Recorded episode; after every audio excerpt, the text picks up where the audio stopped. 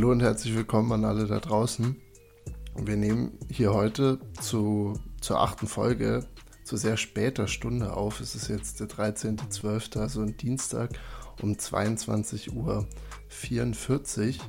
Mir gegenüber sitzt All in Black heute Miche Bremer. Miche, ich habe gleich eine Frage für dich mitgebracht. Ein Dilemma, dem ich heute ausgesetzt war. Aber erstmal, wie geht's dir denn? Mir geht's sehr gut. Ich habe gerade eben noch ähm, ja, Input gekriegt für den Podcast. Ich bin, ich bin heiß. Möchtest du das glaub, noch spezifizieren? Möchtest du den Input noch spezifizieren? Komme komm ich vielleicht später noch drauf zu sprechen im Verlauf der Folge. Alles klar. Äh, meine, meine Frage an dich, es ist, es ist ein Dilemma. Wir haben an unserer Uni noch Lehrstühle, die irgendwie Online-Lehre geil finden. Also es gibt jetzt einfach so ein paar Seminare, ich weiß nicht, wie es bei dir ist, die aber immer noch ihre Veranstaltung gerne online abhalten. So, nun war ich heute an der Reihe, ein Referat zu halten und dachte mir, was mache ich jetzt? Ich habe hier einen Laptop mit einem Mikro rumzustehen, eben für unseren Podcast. Aber ich muss auch sagen, dass ich mich ein bisschen unwohl gefühlt habe, da in so einem Zoom-Raum mit zwölf Leuten dann auf einmal mein Mic-Setup rauszuholen, um da meinen schäbigen 20-Minuten-Vortrag zu machen. Mich würde interessieren, hattest du eine ähnliche Situation oder falls nicht, ähm, habe ich mich richtig verhalten? Ich habe da nämlich das Mikro rausgeholt, weil ich mich sonst echt schlecht anhöre mit den, mit den äh, Lautsprechern vom oder den Mikrofonen vom Laptop. Aber ja, wo stehst du bei dem ganzen Dilemma? Mich hat das echt heute ein bisschen mitgenommen. Glaube ich, ist eine schwierige Frage. Zum Glück hatte ich das Problem noch nicht. Ähm, ich habe nur noch zwei Seminare, die online sind. Das sind Staatsexamenmodule, da sage ich eigentlich gar nichts, sage ich die Kamera aus und sage dann dementsprechend auch nichts. Ähm, aber ich hatte schon Veranstaltungen mit anderen Leuten, die ähm, auch noch professionellere Podcast sage ich mal, ähm, Studios schon äh, hatten. äh, dann ganzes, also, ja, und ich muss sagen, das ist drüber. Das ist für mich nicht okay. Sollte dann, also man muss das, das, die Kamera auch nicht anmachen. Die Person hat quasi freiwillig sich dafür entschieden, dass das jetzt allen zu zeigen und dann immer noch sehr viel gesagt in dem Seminar. Bei einem Vortrag ist es natürlich ein bisschen was anderes. Und ähm, ich meine, ich weiß nicht, ob du jetzt auch in dem gleichen Setting saßt. Ja. Ähm, ja, dann geht es auf jeden Fall klar, weil man sieht schon, ähm, ich weiß nicht, sieht aus wie eine Pulle Schnaps da bei Levi auf dem Tisch. Ähm, das ist jetzt nicht das optimale Podcast-Setting, aber wir wollen jetzt nicht zu viel natürlich. Ähm. es ist Orangen-Passionsfrucht-Sirup. Ich dachte, ich genehmige mir heute für die späte Stunde mal was Gutes. Ähnlich. Ähm, und genau, deswegen finde ich es okay. Sonst absolutes No-Go. Okay, also bin ich erleichtert. Ich hatte nämlich genau die Angst auch, dass das so ein bisschen dumm rüberkommt. Ähm, so nach dem Motto, oh wow, ich äh, habe übrigens auch schon mal da und da so ein Seminar gehabt, ein Podcast-Seminar. Deswegen habe ich mir natürlich sofort ein Mikro gekauft und das flexe ich jetzt immer. Aber ich, ich hoffe, so bin ich nicht rübergekommen. Ich habe das auch gleich am Anfang klar gemacht, dass das nur ist, damit mich die Leute in HD-Qualität auch hören können. So habe ich das versucht zu, zu umschiffen und umzumoderieren. Ich denke, das war es aus meinem Privatleben mit Dilemmata. Ich war am Wochenende bei dem ersten Basketballspiel mal live seit Ewigkeiten. Dachte ich, kann ich ja hier mal einbringen kann ich dir auch erzählen, Würzburg hat ja tatsächlich, also ich bin aus Würzburg hier zugeschaltet, an alle, die das jetzt nicht wissen, Würzburg hat tatsächlich ein Erstligateam. Und ich muss sagen, spielen immer noch in so einer ganz kleinen Arena, also Michael und ich sind gebürtig beide aus Seehausen in der Altmark, kleine, kleine Stadt, ähm, aber die Wischelandhalle bei uns ist ungefähr vergleichbar mit der Tech-Tech Arena. Also es ist, ist weird, weil äh, Seehausen ist einfach überdimensioniert in seiner Arena, Würzburg sehr, sehr klein, aber ich weiß jetzt nicht, ob da 3000 Leute reinpassen in Würzburg. Dementsprechend aber geile Stimmung gewesen. Ja, muss ich einmal gesagt haben. Also Live-Basketball macht Spaß, europäischer Basketball super geil. Also war wirklich eine nice Erfahrung. Ähm, als ich nach Jena gekommen bin, ich bin aus Jena zugeschaltet, ähm, hat Science City Jena damals noch auch erste Liga gespielt. Ähm, jetzt in der Pro A, zweite Liga. Ähm, haben eine sehr große Arena äh, und ich hatte auch immer das Gefühl, dass der Basketball doch in Jena einen ziemlich großen Anklang hatte. Und es war sehr geile Stimmung gewesen. Ähm, auch das Jahr, wo sie dann abgestiegen, also die Stimmung war auch richtig stark. Und auch das Jahr, wo sie abgestiegen sind, haben wir nämlich kurz vor Ende dann noch äh, zwei ehemalige NBA-Spieler ähm, geholt. Das waren, hatten keine lange NBA-Karriere. Ich glaube, der eine sechs Jahre oder so, aber war schon sehr alt. Also du hast einfach auch nochmal einen Klassenunterschied gesehen. Hat dann trotzdem nicht gereicht, aber es war eine sehr coole Zeit. Also kann man sich, wenn ihr in irgendeiner Stadt wohnt, wo es mindestens zweite Bundesliga, die jetzt auch echt noch voll klar geht, ähm, guckt euch das an. Ist eigentlich echt geil. Ja, und vor allem auch noch, dadurch, dass der Sport so underrated ist, zahlst du irgendwie 10 Euro für ein, Steh äh, ein Stehplatzticket und das ist äh, wirklich ein unterhaltsamer Abend. Es wird auch sehr auf NBA gemacht, finde ich so. Ich war wahrscheinlich in Jena dann auch so, dass in den, du hast Cheerleader, die in den Viertelpausen oder in den Timeouts auf dem Feld sind. Es gibt immer so, so Events dann auf dem Feld, wo jemand versucht, um Geld irgendwie Körbe reinzuwerfen. Also wirklich, wirklich vielfältig aufgebaut. Hat mich echt überrascht und ja, ich war Ende letzter Saison einmal und jetzt diese Saison das erste Mal ich, ich freue mich auf, auf weitere Erlebnisse hier in Würzburg in der TechTech Arena. Mal schauen, wie lange es die auch auf jeden Fall noch gibt. Wenn das jetzt hier mal unser Exkurs zu dem deutschen Basketball war, dann finde ich, können wir zur NBA rübergehen, oder? Was meinst du? Ich heute glaube ich, wir, wir steigen wirklich gleich ins kalte Wasser rein wir haben viel, viel vor mit euch da draußen. Es ist, es ist die Weihnachtszeit. In der NBA heißt es vor allem ähm, Zeit für Christmas Games. Denen widmen wir uns dann in, in Gänze in der nächsten Woche. Also wir werden äh, nächste Woche wirklich mal versuchen, einen extensiven Preview und dann auch ein Review zu betreiben, dass wir euch die Spiele mal wirklich äh, minutiöser näher bringen können, ohne einfach nur die großen Takeaways zu machen. Aber natürlich wollen wir auch irgendwie im Weihnachtsthema bleiben. Deswegen heute äh, gehen wir unter den Weihnachtsbaum, der sich die NBA nennt, und packen Geschenke aus, Micha und ich. Und wir haben verschiedene, natürlich gibt es immer verschiedene Geschenke, verschiedene Geschenkkategorien. Und was wir uns ausgedacht haben, ist, dass man ja einerseits sich immer Sachen wünscht, und die bekommt man auch. Ich glaube, wir sind jetzt vor allem schon in einem Alter, wo das so dominant wahrscheinlich ist. Man wünscht sich irgendwas und im Bestfall kriegt man es auch. Dann, manchmal gibt es auch positive Überraschungen. Also einfach von Leuten, die es aus dem Bauch raus irgendwas schenken und du denkst dir, wow, das ist cool. Also habe ich jetzt gar nicht mit gerechnet, gefällt mir. Gibt dann natürlich auch, ich glaube, ich habe es in der Vorbesprechung mit Michael, haben wir es so als so Tante und Onkel, also sind jetzt keine Fronts, aber so als Tanten- und Onkel-Geschenke bezeichnet von Leuten meistens, die dann nicht so das super Gefühl dafür haben, was du brauchst oder, oder was du cool finden könntest. Das sind dann, könnte man sagen, negative Überraschungen. Dritte Kategorie und das letzte, auf jeder Liste stehen natürlich auch immer unbeantwortete Geschenke. Also ich glaube, äh, wir alle sind noch nie aus Weihnachten rausgegangen, ohne zu sagen, ach, das siehst du, das ist dann was fürs nächste Jahr. Wir leben ja hier auch irgendwie in einer kapitalistischen Gesellschaft und im kapitalistischen Mindset. Mich, Michi musste schon das Lachen verkneifen. Wir sind heute auch noch politisch obendrauf. Michi, äh, das sind die Kategorien. Hast du die Kategorien verstanden? Ja. Möchtest du gleich auch noch beginnen? Ja. Ja, ja, kann ich machen. Also, dann, äh, willst du gleich die, äh, ich würde sonst erstmal die Kategorie bestimmen und dann vielleicht auch gleich meinen ersten Take bringen. Ich, ich also, denke schon. Das ist, das ist genauso verfahren wir. Ich, ich fange jetzt einfach mal an mit ähm, gewollt, aber nicht bekommen. Ähm, und es geht mal wieder um ein, einen Spieler, der, ähm, der der als Power Forward gelistet ist. Also äh, einer meiner, einer meiner Jungs quasi. Auch ein Spieler, den ich echt sehr gern mag. Und es ist ähm, John Collins. John Collins, äh, schon öfter angesprochen, auch glaube ich letzte Woche kurz. Ähm, Spieler, der sehr viel kann, auch ähm, teilweise schon echt gute Jahre hatte.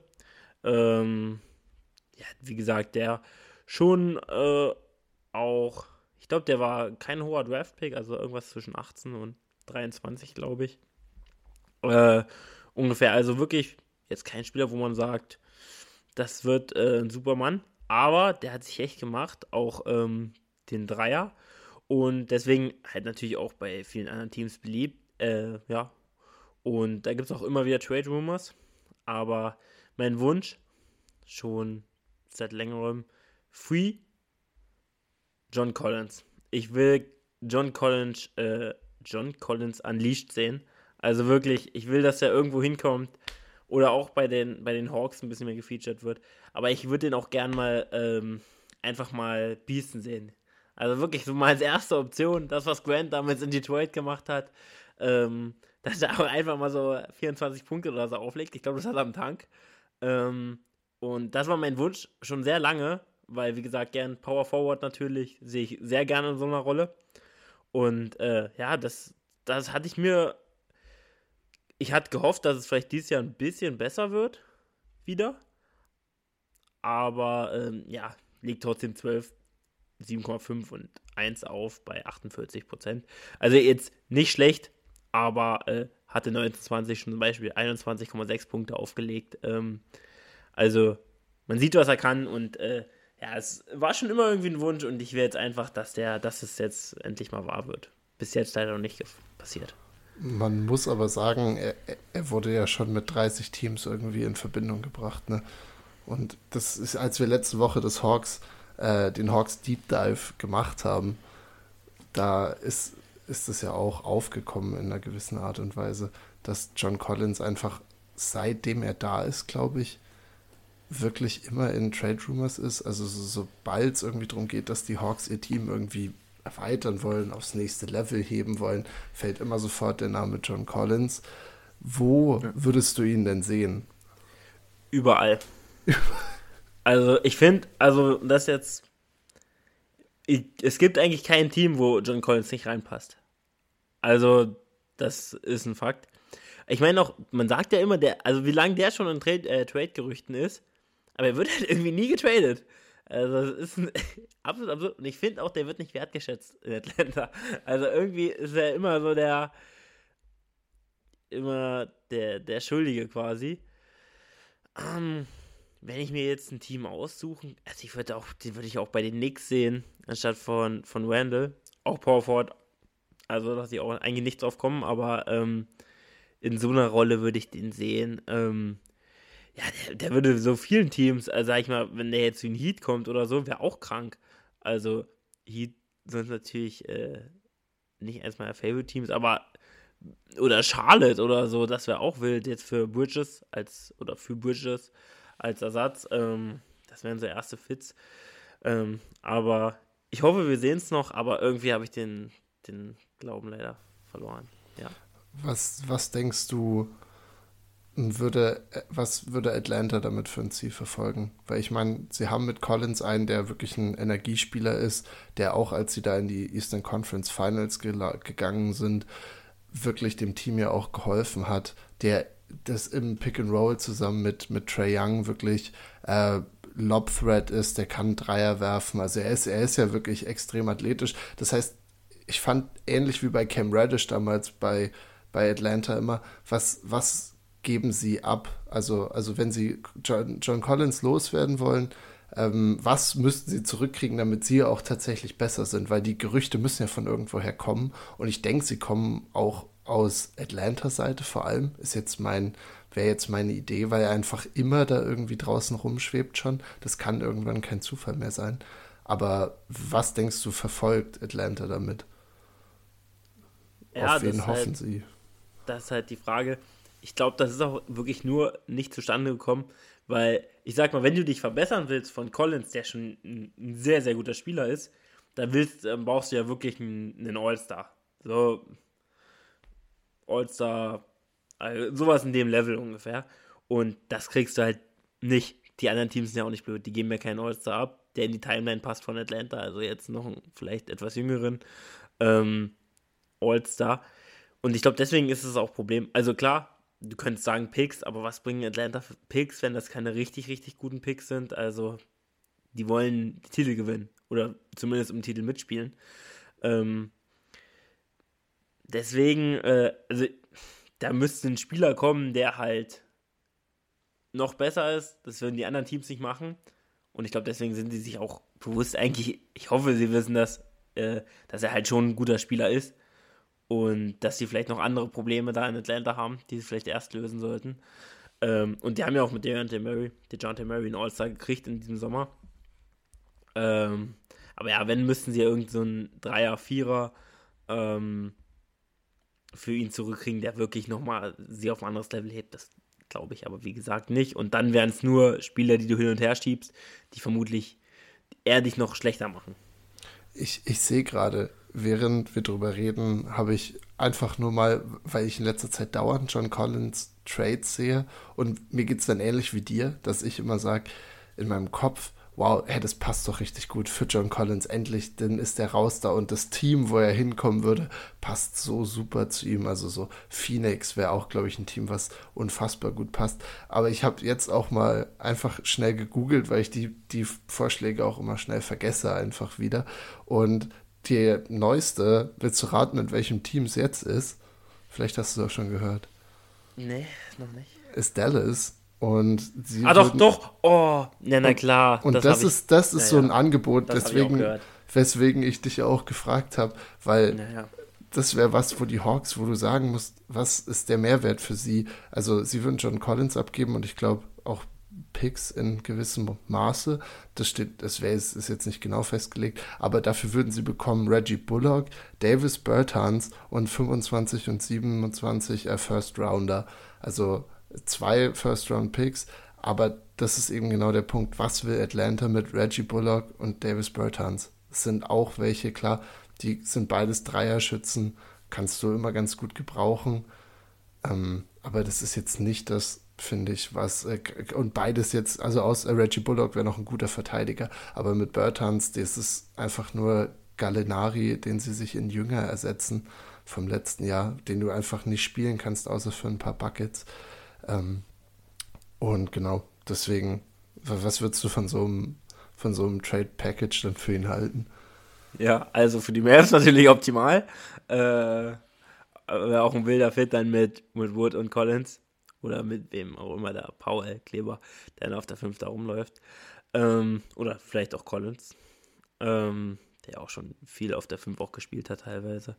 Äh, aber ja, da sehe ich halt einfach den, was soll Atlanta damit machen? So, also sehe ich nicht. Also äh, habe ich jetzt auch, also jetzt wurde es gesagt, das ist mir nicht direkt eingefallen, aber ja, habe ich auch schon mitgekriegt. Aber sehe ich halt nicht. Also, wie du es angesprochen hast, also wenn du dann ein Pick and Roll mit Bertans und, und Trey Young angreifen kannst, also das ist ja Barbecue Chicken. Also da freut sich Janis, äh, glaube ich, jetzt schon. Weil du hast Gallinari angesprochen. Ich finde Gallinari bringt halt auch immer noch so ein bisschen mehr Shot Creation so von sich selber. Als Bertans auf jeden Fall. Ja, ist ja wirklich so dieser Dreier-Fred. Ähm, ja, nee, das. Also, wenn das Atlanta macht, wäre es für mich, also so ein, da wirst du so einen guten Spieler für so einen Müll, sag ich mal, rumwechseln äh, lassen, weil die Picks von Dallas, die werden vermutlich nicht so gut, wenn Luca jetzt immer weiter an seine Prime geht ähm, und dann natürlich in Dallas bleibt. Wenn nicht, könnte es natürlich sehr gute Picks werden, aber das ist ja dann auch ein, ein Los, was du da dann quasi dir kaufst. Also sehe ich eigentlich auch nicht, dass so ein Trade durchgeht. Also, wenn du sagen wir, du musst dich festlegen zwischen 1 und 10, wie wahrscheinlich ist es bei der Trade Deadline, dass äh, John Collins nicht mehr das Atlanta Hawks Trikot trägt? Das war ein Wunsch von dir. Es hört sich jetzt von uns beiden eher un, ja, unverheißungsvoll an, glaube ich. Was, was würdest du sagen? Die letzten zwei Songs hätte ich immer 9, 8 gesagt. Äh, da war ich mir immer sicher, der, ist, der spielt auf jeden Fall nicht mehr in Atlanta. Ich gebe dir jetzt schon mindestens eine 8. Also ich bin mir eigentlich schon fast relativ sicher, dass er da irgendwie bleibt, weil wenn er nicht irgendein Team wirklich sagt, oh, es läuft so schlecht, wir müssen irgendwas machen, wird auch gar nichts passieren. Das ist auf jeden Fall, finde ich, ist ein sehr, sehr gutes erstes Geschenk, was du da aufgemacht hast. Äh, natürlich auch nicht aufgemacht, besser gesagt, weil es ist ja sehr enttäuschend. Dann bleibe ich einfach mit meinem ersten auch in der Kategorie und bei mir gewollt und nicht bekommen stand auf meiner Liste. Ich habe es mir wirklich, wirklich gewünscht, aber es hat dieses Jahr nicht, ge, nicht geklappt. Ich kann das Geschenk nicht aufmachen. Es ist der äh, Detroit Pistons Backcourt. Ich wollte, was wurde uns versprochen? Wir hatten Kate Cunningham, der auf dem Weg zum Rookie of the Year war. Auf jeden Fall in den Top 3 letztes Jahr. Diese Saison 20, 6 und 6 in seinen ersten zwölf Spielen im Average gespielt. Hatte natürlich immer auch Probleme letztes Jahr schon mit Verletzungen. Jetzt draften sie einen anderen, Jaden Ivy, Power explosiv, wo du denkst, wow, okay, wenn, wenn der Pick auch noch hingehauen hat, dann haben wir bei den Pistons ähm, zumindest ein Backcourt, mit dem sie arbeiten können, um den sie ihre Zukunft aufbauen können. Was passiert nach zwölf Spielen? Kate verletzt sich, äh, Schienbein finde ich auch eine gefährlich, also hört sich ganz schlecht an irgendwie als Verletzung. Ähm, also hatte ich einen heiden Respekt davor, als ich das gehört habe, das erste Mal. Dann war jetzt die ganze Zeit unklar, kommt er wieder, muss es operativ geregelt werden oder kann er das Ganze einfach konservativ behandeln. Jetzt ist rausgekommen, er braucht eine OP, braucht einen Eingriff. Für die Saison war es das und wird wahrscheinlich dann erst Training Camp vor der nächsten Saison wieder in der Pistons-Uniform spielen. Dementsprechend die Pistons sacken eh, für sie ist jetzt vielleicht nicht das Schlechteste, aber mir wurde versprochen, ein junger und äh, empathischer Backcourt, mit dem man ein bisschen sympathisieren konnte. Nix. Nix davon werden wir kriegen. Wir können Jaden Ivy jetzt zugucken. Wir können Killian Hayes zuschauen. Also sie haben so viele andere gute Spieler, junge Spieler, aber ohne ist, äh, ich sehe Kate schon so als das monumentale Stück in dem Ganzen. Äh, ohne Kate schwierig, das irgendwie zu beurteilen. Ja, auf jeden Fall. Ich wollte gerade sagen, du hast dein Backcourt. Killian Hayes ist back. Midrange. Money Hayes, wirklich. Midrange, also wirklich, ähm, wie Stefan Korres heute bei der Sonne genannt, Medium-Wurf, äh, Medium-Weite. Ähm, das finde ich einen schweren Kommentator zum Zugucken, äh, zum Zuhören, besser ja. gesagt. Ja, auf jeden Fall. Also Medium-Weite, die Midrange quasi. Ähm, Killian Hayes gegen Dallas, das Spiel, was auf der Zone gezeigt wurde. Also das war so cold, das war krank. Also es hat mir so gut gefallen, was er da gemacht hat. Ähm, einfach jeden Midranger, das hat mich an DeMar Rosen erinnert. Also einfach jeden Midranger reingemacht. Pick and Roll, Midranger, Treffer. Und dann am Ende zwei Dreier, um das ganze Und, Spiel zu ja. eisen. Also ja. wirklich. Ne, und wir reden hier über einen Jungen, der eigentlich so, also es gibt viele Basketball-Experten, finde ich, die, die ihn lieben, weil er geile Defense spielt. Er kann richtig gut passen, gute Übersicht aber er kann einfach nicht werfen. Also der Junge hat einen Touch, das ist manchmal schauerlich und in dem einen Spiel ist er, hat er DeMar Rosens Fähigkeiten bekommen und war trotzdem noch ein Lockdown-Defender. Ja, ist auch, hat glaube ich auch so, was finde ich immer so einen schlechten Ruf jetzt, also weil auch mehr von ihm erhofft wurde, war auch ein hoher Pick auf jeden Fall. Ähm, da hat man sich schon mehr erwartet und dann kam ja auch dann gleich Kate im nächsten Jahr ähm, quasi seine Rolle eingenommen, aber ist wird schon seinen Weg gehen in der NBA. Äh, wenn so trifft, natürlich, auf jeden Fall. Aber ja, klar, Kate hätte man schon gern gesehen. Hat auch, war ja sehr vielversprechend, was er da gezeigt hat in den ersten Spielen. Aber sie haben einen neuen Superstar. Bojan Bogdanovic. Oh nein. Ähm, oh nein. kleine Anekdote. Nur ganz, ganz kurz. Wir hatten Fantasy Basketball gespielt vor ein, zwei Jahren. Ich habe Bojan Bogdanovic gedraftet und Levi und ein anderer Kollege von uns ähm, haben mich dafür ausgelacht, und jetzt legt er so auf. Ich habe damals schon gewusst, dass er nochmal ganz groß ähm, rauskommt. Aber ja, das ähm, Jaden Ivy finde ich aber auch interessant zuzugucken. Also ähm, echt ein athletischer Mann, der auch in der Defense echt, ähm, wenn er sich da reinhaut, richtig gute Plays macht. Ähm, auch im Wurf manchmal ziemlich wild. Also äh, hat auch noch eine gute Streuung drin. Aber ähm, das kann ein kranker Backcourt werden. Also Klar, es ist immer schwer zu sagen, kann mal irgendwie der beste Backcourt der Liga werden, weil Backcourts sind schon teilweise auch echt richtig, richtig gut. Aber ähm, so vom Potenzial her, Kate besonders, ähm, den ich da doch schon noch deutlich drüber sehe. Ähm, ja, und jetzt gehen sie für Wemby, wird wild. Für auch noch Wemby. Ja, es ist, ich glaube, vielversprechend war einfach der Punkt, wo viele auch drauf geguckt haben, weil die Pistons hätten auch mit Kate jetzt nicht super viele Spiele gewonnen und vielleicht vielleicht ist es ja auch gut. Ich meine, wie gesagt, im, im Draft kommt kommt viel neues Talent nach. Ähm, und da können sie sich noch, noch erweitern mit noch mehr jungen Talent und vielleicht irgendwann ja auch das junge Talent flippen oder jetzt schon einen hohen Pick flippen. Aber dafür hätte man halt wissen müssen, was man mit diesem Backcourt hat. Ja, das war auf jeden Fall mein erstes gewollt und nicht bekommen Geschenk, was ich mir fürs nächste Jahr, glaube ich, jetzt aufheben muss, hoffentlich. Fand ich auch sehr schön. Ich glaube, er kommt auch dann pünktlich zum Trainingscamp, Trainingscamp nächstes Jahr wieder. Passt eigentlich auch gar nicht so schlecht, wie du schon angesprochen hast, in die in die äh, in die Zeit von den ähm, von den Pistons. Und jetzt habe ich ähm, einen kleinen Wunsch ähm, gewünscht bekommen.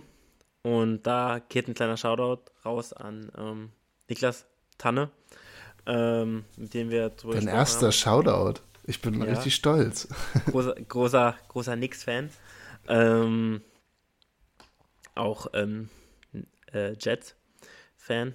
Hat also in den letzten Jahren nicht so viel Positives erlebt. Dieses Jahr läuft es schon etwas besser. Und äh, es ist einfach, wir haben heute gesagt, Mello äh, kannst vergessen. Der neue King. Äh, the King is back. Jalen Brunson. Und ähm, einfach, ich weiß nicht, ich finde es immer schön, äh, wenn, wenn die Knicks gut sind. Und ich finde, mit Jalen Brunson kam einfach ein Spieler, der zu New York passt, der die Rolle da annimmt, der da Bock drauf hat, der auch irgendwie New York verkörpert, ähm, der einfach auch sehr, sehr gut spielt und irgendwie so einen neuen Wind in New York reingebracht hat. Und äh, ja, der einfach super viel Spaß macht und das war mein Wunsch, den habe ich bekommen. Wir machen den Knicks auf jeden Fall mehr Spaß als letztes Jahr. Letztes Jahr war sehr traurig teilweise, ähm, was sie da gespielt haben. Klar, sind jetzt nicht das äh, beste Team. Natürlich, also wenn, wenn Bronson dein, dein bester Spieler ist, wirst du kein super Team sein. Aber ähm, sie machen Spaß. Und ähm, ja, das äh, finde ich einfach schön. Wir machen die, wir machen die Knicks Spaß. Super, finde ich. Es ist gu guter Nix-Shoutout. Vielleicht werden wir heute, wenn du Leute in deinem direkten Umfeld hast, die Nix-Fans sind, dann denen auch ein bisschen gerecht werden, weil ich habe auch noch für später einen Nix-Punkt. Also es ist viel, viel Nix-Talk heute, aber ja, ich habe auch beim Blick auf Jalen Brunsons Stats ähm, und wie er sich innerhalb des Teams auch als Leader präsentiert, äh, seine Stats nur sind 20 Punkte, 6 Assists, 3 Rebounds. Macht wirklich das, was man von ihm erwartet hatte. Und ich finde es auch von einem persönlichen Entwicklungsstandpunkt bei ihm sehr, sehr schön zu sehen, weil wir einfach letztes Jahr von seiner Rolle in, in äh, Dallas weggegangen sind und da war er, fand ich immer so ein bisschen der Lückenfüller, der dann aber als Luca verletzt war in den Playoffs, so ein Spiel auch mal an sich reißen konnte. Und das einfach, ich frage mich manchmal, wie er es macht, weil er ist wirklich, er hat so komische Maße und hat jetzt auch nicht diesen springende, diese springende Athletik irgendwie, dass du sagst, hey, er scored einfach so wie Jar, weil er an allen vorbeirennt. Aber er, er hat eine Kombi aus seiner, aus seiner Footwork ähm, und wie er, wie er Pick and Roll vor allem auch mit den Winkeln attackiert, dass er wirklich gut zu seinen Spots hinkommt und dann einfach einen wunderbaren Touch hat. Und ich finde, ja, es ist jetzt nicht das, was die Knicks, wahrscheinlich nicht der Big Swing, den die Knicks haben wollten mit Donovan Mitchell, der ja auch immer mal wieder mit Trades in Verbindung gebracht wurde oder KD noch in den Jahren davor. Aber das ist ein grundsolider Spieler, mit dem sie auf jeden Fall weiter auch bauen können, auf jeden Fall. Ja, also wie gesagt, was du schon angesprochen hast, dass er halt wirklich so dieses Pick-and-Roll-mäßiges hat er auch in, was in Davis natürlich sehr viel gespielt wird, auch wenn Luca auf der Bank war. Aber das verkörpert er halt irgendwie und das, das ist halt sehr geil. Das macht einfach Spaß. Also auch Wendell legt wieder 22 nicht so effiziente Punkte auf. Ähm, aber auch nicht super ineffizient. Äh, Brunson ist jetzt auch nicht der effektivste Spieler so. Ähm, ist gerade als 6-1 gelistet. Und das ist aber also, mit Schuhen. Das ist mit das Schuhen. Das ist aber mit ganz viel Schuhen, weil der sieht wirklich sehr, sehr klein aus. Ähm, dann bin ich auch 6-1. So viel zu dem Thema. Das ist safe. Ja, ähm, ja es, aber so eine kleinen Spieler machen halt auch nochmal mehr Spaß. Und ja, Melo ist vergessen und das war einfach ein Wunsch, den, den glaube ich auch die ganze NBA irgendwie hat. Frage an dich. Ich habe hier schon mal einmal über Jalen Brunsons Stimme geredet. Ähm, äh, in, im, Podcast bei JJ Redick habe ich ihn mal live gehört, habe ich diesen Genuss sozusagen mitbekommen dürfen. Durch seine Stimme, finde ich, wirkt er älter. Was denkst du, wie alt ist Jalen Brunson? Jalen Brunson? Ähm, schwierig, jetzt bestimmt schon so vier, fünf Jahre in der Liga und war ein sehr alter Rookie, das weiß ich auch noch. Also war kein One-and-Done-Player, also mindestens zwei oder drei Jahre am College gewesen. Dann, das ist immer bei so einen alten Rookies in der NBA, sind die Rookies sonst immer so jung. Da kann man es immer schnell. Ah, der ist bestimmt schon 26. Er ist 26. Boah. Hat mich jetzt überrascht. Also wirklich spot on, Miche. Was für ein, was für ein Kalkül du hier aufgestellt hast. Ich hätte ihn tatsächlich schon Ende der 20er irgendwie gesehen. Ich, ich finde, er hat so die Aura, dass er einfach, dass er wirklich schon ewig dabei ist. Also ich, selbst den, den, Stat, den du im Kopf hast, ist, dass er jetzt vier, fünf Jahre in der Liga ist. Für mich war er irgendwie die letzten acht Jahre bei den Mavs. Also ganz, ganz sicher. Finde nur so ein kleiner Side-Nugget. Also Jalen Brunson, nicht nur eine sehr attraktive Stimme, sondern er ist auch noch vergleichsweise jung. Also mit 26. Er ist noch nicht mal in seiner Prime. Also er geht jetzt langsam Richtung seiner Prime. Von daher haben die Knicks da wirklich für die nächsten Jahre ja auch irgendwie ein Talent sich ge gesichert. Soll ich weitermachen? Ja, ich hatte irgendwie immer relativ jung im Kopf und dann ist mir aufgefallen, dass er relativ lange im College war, deswegen hatte ich das, glaube ich, so im Kopf. Du hast dich gut informiert. Du hast dich einfach fantastisch informiert. dann bleibe ich auch bei, bei deinem Punkt, logischerweise. Ähm, was habe ich mir gewünscht und was ist auch so gekommen? Also welches Geschenk packe ich jetzt hier aus, wo ich eigentlich schon weiß, okay, das steht so auf meiner Liste drauf, genau das möchte ich auch haben. Es sind KD und Kyrie Irving. Oder wir können es auch weiter, das ist jetzt deine Entscheidung, wir können es weiter äh, spannen und sagen, nein, es sind einfach die ganzen Brooklyn Nets, weil seitdem das Kyrie-Drama so ein bisschen abgeklungen ist, und ich meine, es ist eigentlich ein schlechteres Zeichen, weil das heißt, dass das nächste Drama wieder näher ranrückt jetzt nach und nach. Aber KD und Kyrie spielen gerade den Basketball, den du von ihnen sehen wolltest. Das sind so die Erwartungen, die man gehabt hat, wie sie offensiv einfach brillieren. Sie sind beide weit über 50 Prozent im Midrange-Game und sind damit wirklich einsame Spitze. Ähm, Kyrie ist bei 59 Prozent aus dem Midrange. KD bei 52 und beide mit wirklich ähm, nicht so One-Hit-Wonder, sondern haben ja wirklich auch äh, eine hohe Arbeitslast, die sie damit tragen müssen. Und trotzdem treffen sie so effizient aus der Midrange. Das ist, glaube ich, auch ein Punkt, der ihnen in Playoffs später extrem viel Dividende zahlen wird, weil da viel eben drum geht, okay, wir machen die Cuts zum zum Korb zu, also die Drives sind weg und wir versuchen die Dreier so gut wie es geht zu, ähm, zu verhindern. Das, was dazwischen offen wird, damit leben die Teams, weil wir einfach in so einer analytischen Zeit in der NBA leben. Deswegen ist das, glaube ich, was, was den Netz später auch sehr, sehr zugutekommen wird. Dazu, wenn wir jetzt sagen, die ganzen Netz, weil du mich vorhin so kritisch angeguckt hast, als ich den Punkt hier gesagt habe, Ben Simmons ist wieder da, spielt immer noch, also immer noch verletzt on off the court, aber spielt die Defensive, die man von ihm haben will.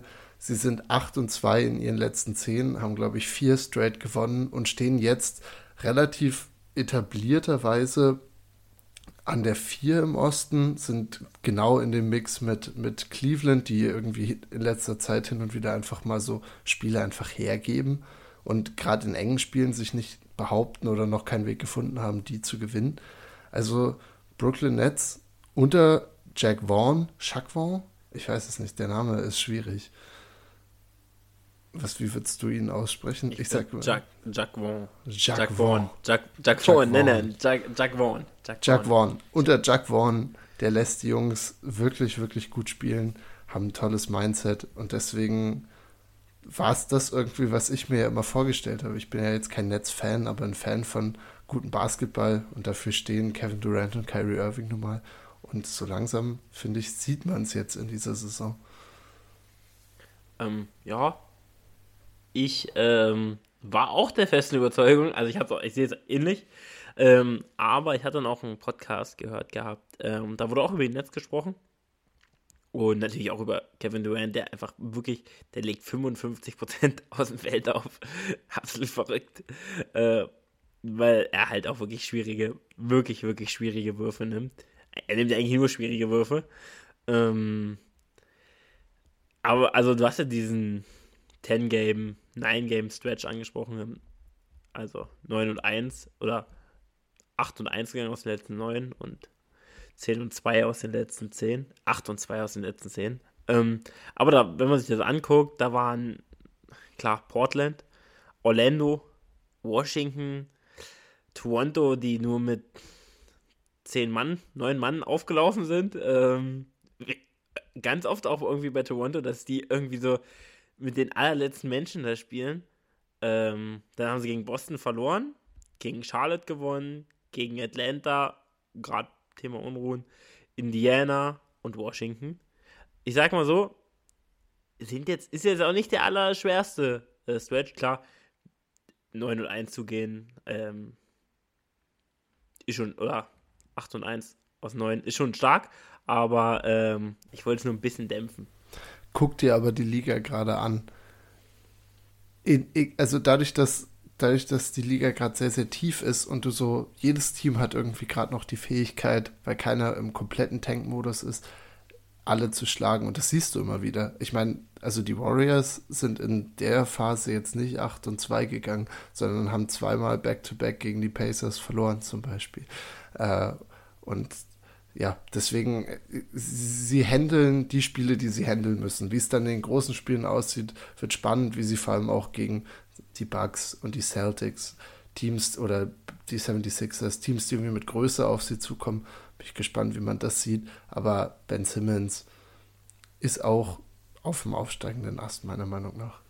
Ja, man sieht auf jeden Fall immer mehr das, was man auch in Philly gesehen hat. In Ben Simmons. Also auf jeden Fall. Wenn er gute Defense spielt, dann kommt auch das Offensive immer ein bisschen, bisschen besser, wenn er selber Stops generieren kann und dann auch noch Fastback laufen kann. Ich wollte jetzt auch den, das gar nicht so runterziehen. Am Anfang der Saison hätten sie davon noch ganz viele Spiele verloren. Ähm, aber man sollte das, äh, glaube ich, nicht super hochhängen. Also es sind immer auch die Nets. Man weiß nicht, was passiert. Äh, in den nächsten zwei Wochen kann das auch schon ganz anders aussehen. Für so ein Team, wenn die jetzt die nächsten neun verlieren würden, könnte ich mir auch vorstellen. So, Durant ist irgendwie verletzt und Kyrie dreht komplett am Rad. Könnte halt auch wirklich passieren. Ähm, ganz, ganz normal, ganz normal, dein Superstar verletzt sich und der andere macht irgendein komisches Kommentar. Ähm, ja. Nee, ist aber ein, äh, ein cooler Pick. Das ist eigentlich auch ein Man wollte, irgendwie will man die beiden ja auch. Also Kyrie ist ein schwieriger Charakter, aber Kevin Durant auch ein schwieriger Charakter, aber irgendwie haben die sich da zusammengefunden. Irgendwie will ich das auch das äh, stimmt. Dann, wenn du dazu nichts zu sagen hast, äh, komme ich zu einer Kategorie. Äh, Kategorie. Ähm, das sind die äh, nicht gewünscht, aber trotzdem äh, trotzdem bekommen. Schön, also quasi eine Überraschung. Ähm, und das ist jetzt, hier kommt äh, der Hero. Nobody wanted, uh, but everybody needed. Und das ist für mich Lauri Markanen.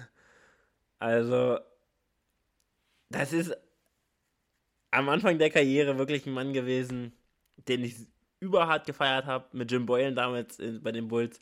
Wurde da zum äh, Shooter gemacht, obwohl er eigentlich so viel mehr kann. Und das kann er jetzt zeigen. Und Power Forward, ähm, deswegen auch in meinem Herzen auch einfach, sieht einfach super cool aus. Also es ist einfach irgendwie so ein Typ, der Spielt Eishockey, glaube ich, nebenbei. Ja, einfach super. So sieht er aus. Er sieht so ja. aus, als würde er gleich noch aufs Hockeyfeld gehen, jedes Mal, wenn er vom, vom Basketballcourt runtertritt. Das, das, ist so geil, so ein langer Typ. Das, das ist wirklich so geil. Ähm, und der liegt halt die Saison 41% aus dem Dreierbereich, 52% aus dem Feld, 83% Free Throw mit 22 Punkten. Das ist schon sehr, sehr stark. Also das bei sech, auf 26 Spiele. Also wirklich äh, eine richtig, richtig starke Saison und äh, hätte ich nie im Leben so mit gerechnet, aber ich finde so schön, dass es passiert ist. Also wirklich so, so schön. Ist vielleicht auch der Grund, wenn ich das jetzt einschätzen müsste, warum die Jazz, glaube ich, auch nicht sacken werden. Einfach, ich meine, sie haben viele, viele so Dogs und die da jetzt eine Mentalität entwickeln und eine Team Spirit, die alle irgendwie verstoßen wurden von ihren Teams und jetzt so Pickup-mäßig zusammengewürfelt. Aber das, was er außerhalb von der Mentalität mitbringt, nämlich einfach sein Skillset, was er jetzt gerade voll ausleben kann, finde ich, macht die Jazz zu einem Team, was einfach jetzt Spaß hat diese Saison und nicht irgendwie auf Zwang 62 Spiele verlieren muss, sondern vielleicht spielen sie in drei Monaten immer noch darum, beim Play-In dabei zu sein, kann ich mir sehr, sehr gut vorstellen bei ihnen. Und wenn das nichts wird, dann hat er auf jeden Fall, so wie er sich jetzt in Cleveland gezeigt hat, war ja auch ein Lichtblick, wenn man so will, verglichen mit den Bulls-Zeiten. Ähm, und aber vor allem jetzt, wie er in Utah funktioniert, dass er ein Spieler ist, der auf jeden Fall heiß gefragt ist. Und also, wenn das in Utah nicht gut klappt, dann hat er sich auf jeden Fall einen guten Paycheck abgeholt.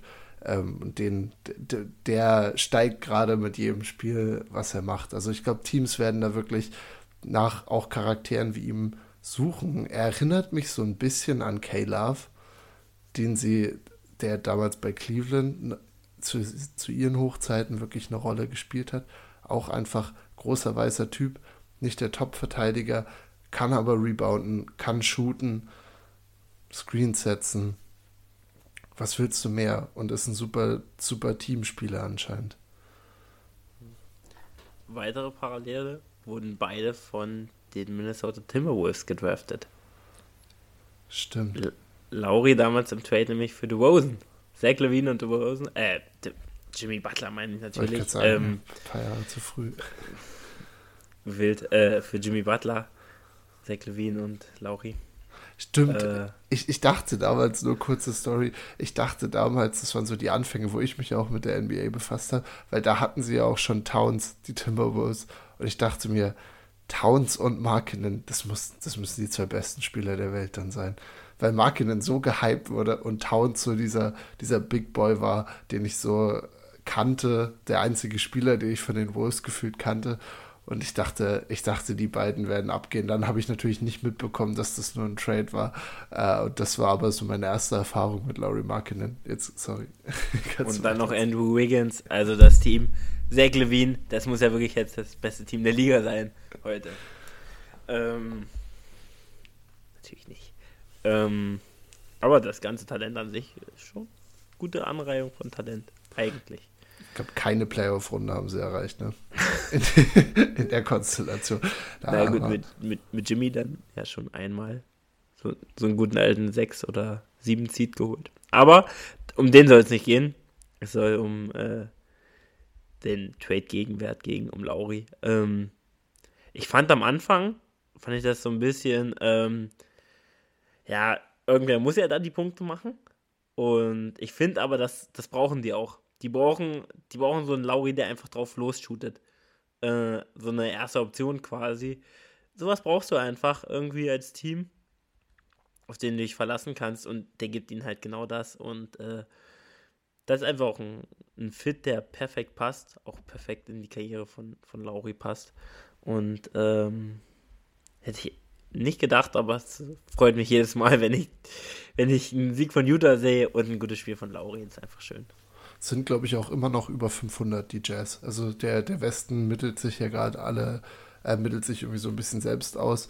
Und die Jazz bleiben da einfach dabei. Ich meine, sie haben dann immer so Stretches, wo sie halt nicht 11 und 3 Niveau spielen, wie am Anfang, äh, sondern wo sie dann mal vier verlieren, mal drei verlieren. Aber sie kommen immer zurück und wenn sie Bounceback-Wins haben, haben sie meistens große und vor allem ärgern sie manchmal auch Teams, die eigentlich erwarten, dass sie Utah schlagen müssten dieses Jahr. Und ich glaube, Utah haben wir, haben wir echt schon so ein Fair Share hier gegeben, auch in dem Podcast, weil sie ist einfach, sie sind eine gute Storyline dieses Jahr und das ist super geil. Und vor allem ist bei dem Team, und das ist das Komische, so wie sie jetzt aufgebaut sind, können sie sich einfach rauspicken, wen von diesen ganzen Spielern sie haben wollen und welche drei Millionen Draft-Picks sie in der Zukunft dann für andere Spieler irgendwie versuchen einzusetzen oder was sie um, umwandeln können, ummünzen können in einen anderen Star noch. Das heißt, ja, auch die Jazz find, kann man ähnlich bei der positiven Überraschung da einfach mitsehen. Hast du, ist, ist, ist das dein, die Gesamtheit deines Punktes gewesen? Bist du zufrieden, wie wir Lauren Markinen abgearbeitet haben? Ja, es gibt nie genug Lauri Lob. Power Forward, wie gesagt, ähm, wir sprechen sehr viel über Power Forward diese Folge. Es, es kommt, glaube ich, nochmal auch eine exklusive Power Forward Folge. Ja. Wenn, wenn wir irgendwo tief im März drin sind und die Spiele einfach nicht mehr spannend sind und nicht mehr wichtig, dann oder in der Offseason gibt es das große Michel Bremer. Da könnte ich, da könnte ich richtig drauf freuen. Power Forward All Starting Five. Aber ähm, nee, das äh, kann man nie gelob, lo äh, genug loben, aber das, das reicht, würde ich auch sagen. Auf jeden Fall. Dann genau, deine Kategorie war ja Überraschung, positive Überraschung, genau. Sachen, mit denen man nicht so gerechnet hat. Dann werde ich mir einfach auch mein Paket aufpacken, nicht wissen, was drin ist. Und das Paket ist der 2019 NBA Draft. Ich packe die ersten zwei Picks aus. Welche, welche zwei Spieler waren das denn nochmal, Michael? Ähm, warte mal, da muss ich jetzt nochmal ähm, zurückrechnen. Ich, ich schaue nicht nach. Ähm, also, wir haben jetzt zwei. Also, sorry, darf ich das so lang beantworten? Oder Auf jeden das, Fall. Äh, wir sind da hier. Quickfire sein? Okay, gut. Es ist, also, ist uncut. Wir sind hier real. Das Jahr 22. Dann das Jahr 21 war das Kate-Jahr. Davor das Jahr bin ich entweder dumm. Also das dieses Jahr war Chat und Ben Caro. Dann war Kate. Davor, entweder bin ich jetzt dumm und vergesse ein Jahr, es war Zion. 220 dementsprechend. Und dann müsste 21. Äh, also, ich muss ganz kurz den, den, die letzten Gehirnzellen hier zusammenraffen. Ich bin ja jetzt nicht so dumm und vergesse irgendwas ist es dann das Jahr von Aiden? Äh, oh, es ist das Zion-Jahr. Ich, ich kann dich ja erlösen. Es ist das Zion-Jahr. 2019 ähm, kann man sich so merken, dass ihre erste Saison war die, wo Covid dann komplett reingeballert hat. Das war die erste Zion-Saison, die Bubble-Saison und das war ja 2021 dann. Also dementsprechend Draft 2.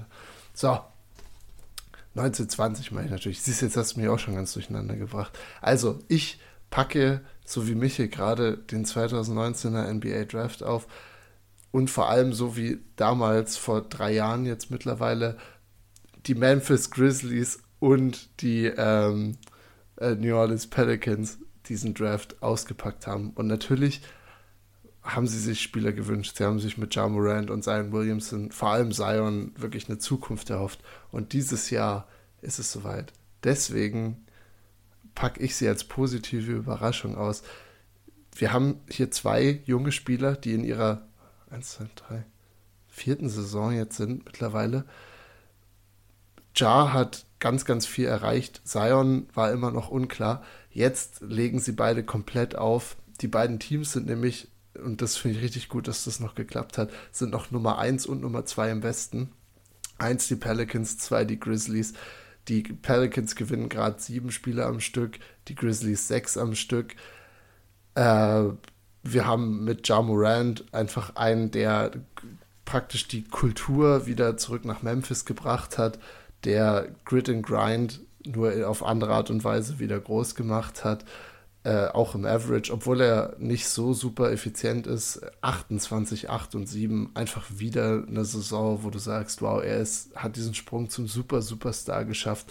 Und dann haben wir auf der anderen Seite Zion Williamson, Number One Overall Pick, wird gerade allen den höchsten Träumen gerecht. Wir haben ihn letzte Woche schon sehr, sehr gut ausgeleuchtet, fand ich.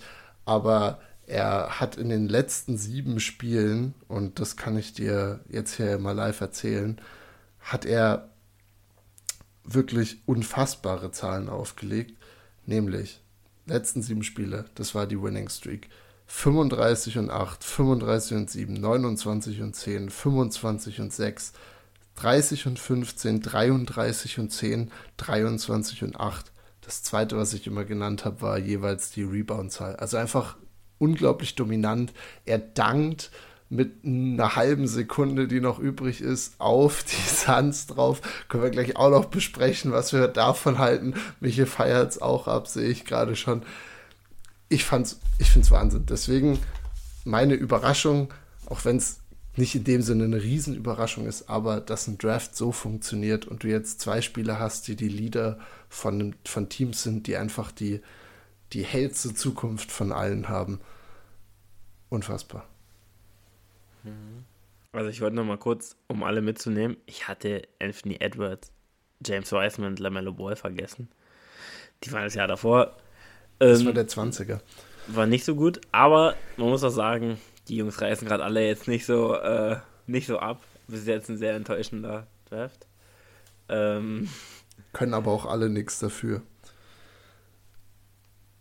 Würde ich sagen. James Wiseman, Anthony Edwards und LaMelo Ball sind alle einfach nur in nicht passenden Situationen. Also, ich, also okay, ich würde bei ein, zwei würde ich da unterschreiben. Ich, Wiseman kann halt auch einfach mal Defense ja. spielen.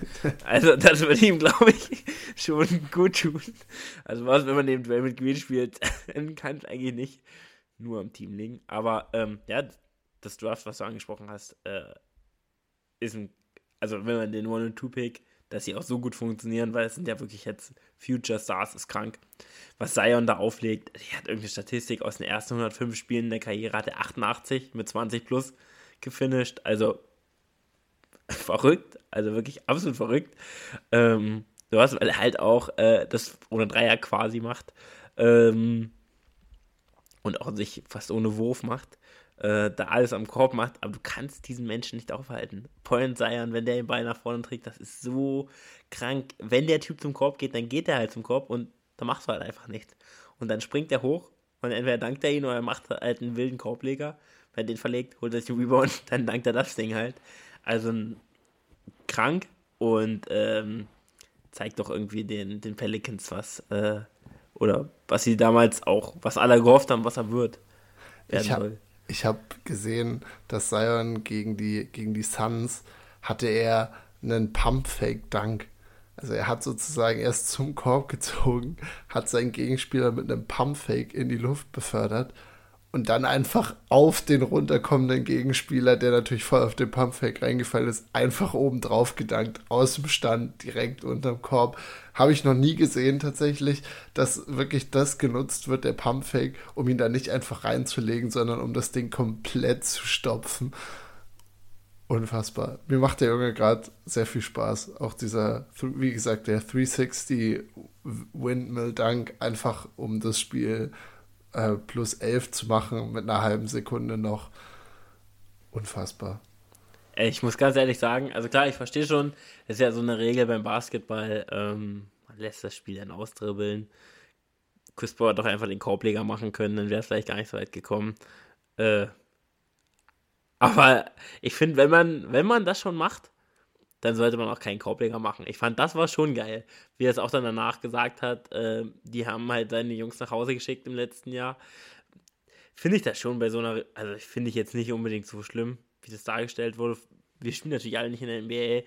Ähm, da gibt es halt schon so Regeln und aber wie gesagt, äh, wenn du das so mit einem 360 Windmill machst, das war ja auch irgendwie, der Ball kam dann so zu ihm und er hat das dann gemacht, dann ist das schon irgendwie geil. Also Klar, so ein Dank ist immer geil zu sehen, was von so einem properen Kerlchen, sag ich mal. Ähm, aber äh, ja, kann ich schon verstehen, dass sie sich da aufregen, aber schicken sie diesmal die, die Pelicans, die Suns halt äh, nach Hause und dann können die das nächstes Jahr machen. Wave them also. goodbye. Und äh, wir sind ja, wir hatten ja die Wahnsinnskonstellation, dass Rudy Gobert dasselbe gemacht hat und der hat gegen sein altes Team, die Timberwolves. Ich hätte Rudy fast auf eine der Punkte irgendwie schreiben wollen, aber ich habe deswegen nenne ich ihn jetzt einfach.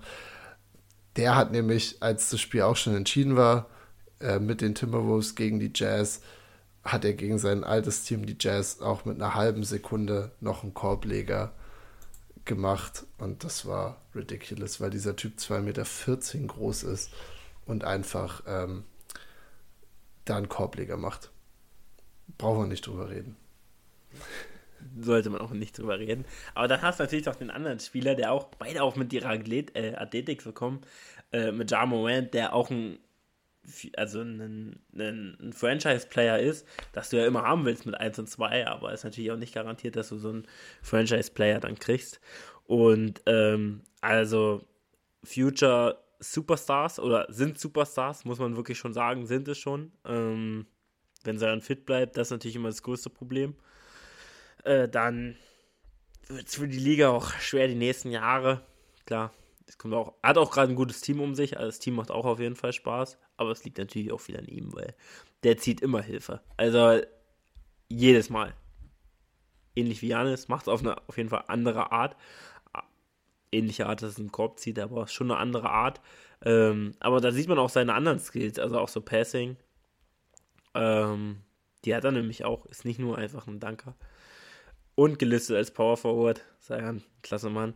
Ähm, und ja, du hast recht, das ist ein super Draft, da denkt man immer gar nicht so dran.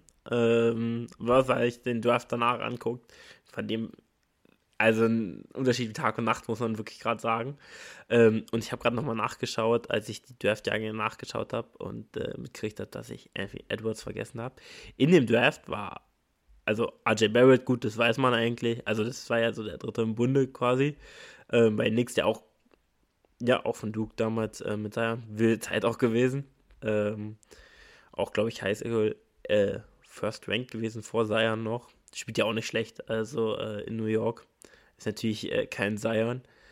Darius Garland, ne, auch, äh, es war fünf oder sechs, es war die fünf genau, ähm, auch ein, auch ein Franchise-Player, ein bisschen ähm, andere Art, vielleicht nicht ganz so ein Superstar, aber auch schon All-Star gewesen.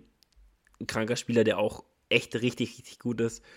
Äh, und den das Team da in Cleveland, äh, Cleveland allgemein natürlich auch gerade ein gutes Team, aber dann hast du auch noch, äh, also du hast wirklich viele, viele Jungs auch, äh, jetzt noch Jordan Poole in der Tiefe von dem Draft auf 28, Caden Johnson auf 29, 30 Kevin Porter, 31 Nicholas Claxton, also du hast wirklich ein richtig Daniel Gafford 38, also hast echt ein richtig, richtig Boy Boy 44, Let's Helen go, Tucker, let's go.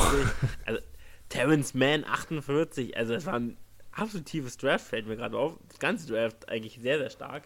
Ähm, sollte man auch mal abhalten, so ein Draft. Finde ich auch. Es ist ein, ist ein gutes Weihnachtsgeschenk.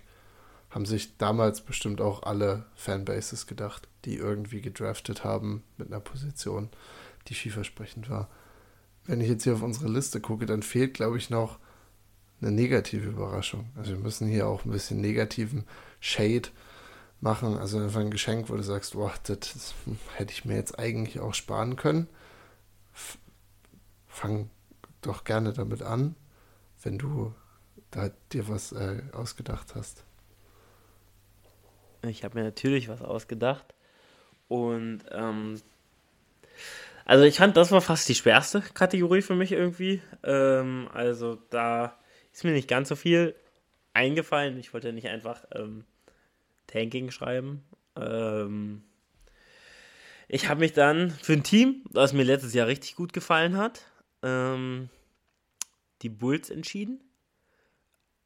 Die echt irgendwie ein trauriges Team dieses Jahr sind. Und insbesondere Besondere in dem Team nicht der Marder Rosen, der spielt super, sondern Zach Levine. Spielt auf einem Bein. Ähm, und ja, ähm, fand ich eigentlich immer ein Spieler gewesen. Also scoring-technisch wirklich über jeden Zweifel haben konnte, wirklich immer, der kann auch wirklich alles. Also, das ist so ein Spieler, der könnte Three-Point-Contest gewinnen, könnte einen Dunk-Contest gleich hinterher gewinnen und äh, auch aus der Midrange äh, da alles machen. Und äh, weil er auch so athletisch ist. Also Zach Levine, der beste Dunk-Contest of all time. Aaron Gordon gegen Zach Levine. Wenn das gesehen, was die beiden für eine Athletik haben. Also Zach Levine damals, er ist wirklich immer so, also hat wirklich ist geschwebt in der Luft. Ähm, und ja, ich hatte mir halt schon erhofft, dass die Bulls sich ein bisschen erholen vom letzten Jahr. Klar, Lonzo tut schon richtig, richtig weh. Also, ähm, wir hatten ja auch schon kurz über sie gesprochen gehabt, äh, mit Vucevic jetzt auch nicht den allerbesten äh, Spieler geholt, aber jetzt kein, ja kein, kein, kein, ja, kein Garbage-Spieler, also ist jetzt kein JaVale McGee, der auch nicht, kein Hate auf JaVale McGee, aber äh, ist schon nochmal eine Klasse drüber. Zwei ich JaVale McGee hat drei Ringe. Oder vier. Okay. Ja, ja, ja, es sind schon so drei, vier auf jeden Fall sein. Den, der hat, glaube ich, sogar ein Tattoo auf Mit den Lakers. Wo, wo er das sagt, äh, wo, wo, wo er alle Lom äh, Lombardis sind es ja nicht, wo er alle Trophies hat, die er gewonnen hat. Also vielleicht müssen wir einfach auf seinen Unterarm achten beim nächsten Mal. Das spielt ja gar nicht so viel. Äh, aber ja, müssen wir genau. das muss man genau hinschauen. In den 30 Sekunden. ja. Äh, nee, und das, äh, ja, bloß die Bulls sind einfach enttäuschend. Ich hätte mir Bulls besser vorgestellt. Viel, viel besser, muss ich ganz ehrlich sagen. Und dachte ich auch, dass sie werden. Und ja, deswegen ist es so dieses Geschenk. Ich habe mir schon als das Geschenk irgendwie vorgestellt, was man vom Onkel kriegt. Er denkt sich einfach so, was soll das? Was soll ich damit? Ähm, und so ist es. Also was soll ich mit den Bulls, die so, ein, so eine Saison spielen? Also wirklich auch nicht, auch nicht schlecht. Also nicht super schlecht, weil dafür sind halt auch noch zu gute Spieler drin. Aber auch nicht gar nicht gut. Also wirklich gar nicht gut. Vor allem auch, was die Perspektive angeht. Also für, für, das ist für mich irgendwie was, was mich einfach rätseln lässt. Die Bulls haben ja, als sie eben diese großen drei geholt haben, beziehungsweise die großen drei zusammengeführt haben mit Vucevic, Levine und DeRozan, war das, fand ich, damals schon irgendwie so ein Move, wo es so war, okay, der ganze Osten rüstet jetzt irgendwie auf, alle holen so ihre Spieler äh, und, Superteams werden geformt, da müssen wir jetzt einfach mitgehen. Und sie haben halt irgendwie so das 1B-Superteam gemacht, finde ich. Weil wie du es perfekt gesagt hast, das sind alles wirklich gute Spieler mit DeRozan, sogar ein sehr, sehr guter Spieler. Levine kann immer sehr gut sein. Aber sie haben dafür auch so viel aufgegeben an ihrer Zukunft. Und sie haben davor, die Jahre, bevor sie dieses Team so gegründet haben, wie es jetzt ist, haben sie ja bewusst auch gesackt für eine Zeit, haben so beschissen gedraftet.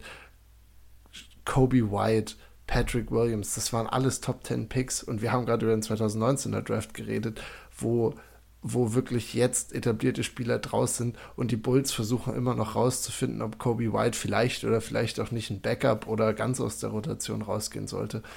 Und jetzt sind sie an einem Punkt, wo sie extrem viele Picks äh, eingetauscht haben gegen eben diese Spieler. Sie kommen mit diesen Spielern nirgendwo hin und jetzt haben sie einfach keine Zukunft. Also was, was machst du, wenn du der jetzt der Bulls General Manager bist?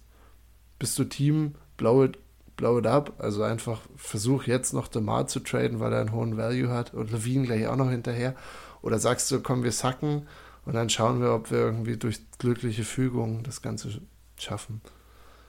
Also ich muss auch sagen, es war halt, also nochmal kurz zu dem, was du davor gesagt hast, es war halt, wie gesagt, dieser Must- oder ja, Must-Win-Move also ähm, Win Now quasi, voll reingehen. Aber da, ich meine, das Team an sich, wenn du das anguckst, da sind so viele gute Spieler bei. Lonzo, Levine, Pat Williams, ähm, hat Potenzial, zeigt das nicht immer, aber für mich auch ein guter Spieler. Ähm, DeMar DeRozan und Vooch und dann von der Bank noch Caruso und Sumnu. Also sind schon viele Spieler, die da auch echt was geleistet haben, aber da fehlt halt dieser eine super Superstar. Also klar, DeRozan ist gut, sehr gut auch, aber schmeiß da einen, einen Luca rein und äh, das geht aber ganz, ganz weit in den Playoffs. Ähm, und ja, ich weiß nicht, man kann halt sagen, ja, nächstes Jahr kommt Lonzo wieder, aber klar, der würde denen auf jeden Fall helfen, da bin ich mir sicher, weil Lonzo ein echt guter Point Guard ist in der Liga. Und vor allem auch Defense bringt. Das ganze Team von denen spielt keine Defense außerhalb von Patrick Williams. Also es ist der einzige, den du gegen irgendwen on-ball stellen kannst.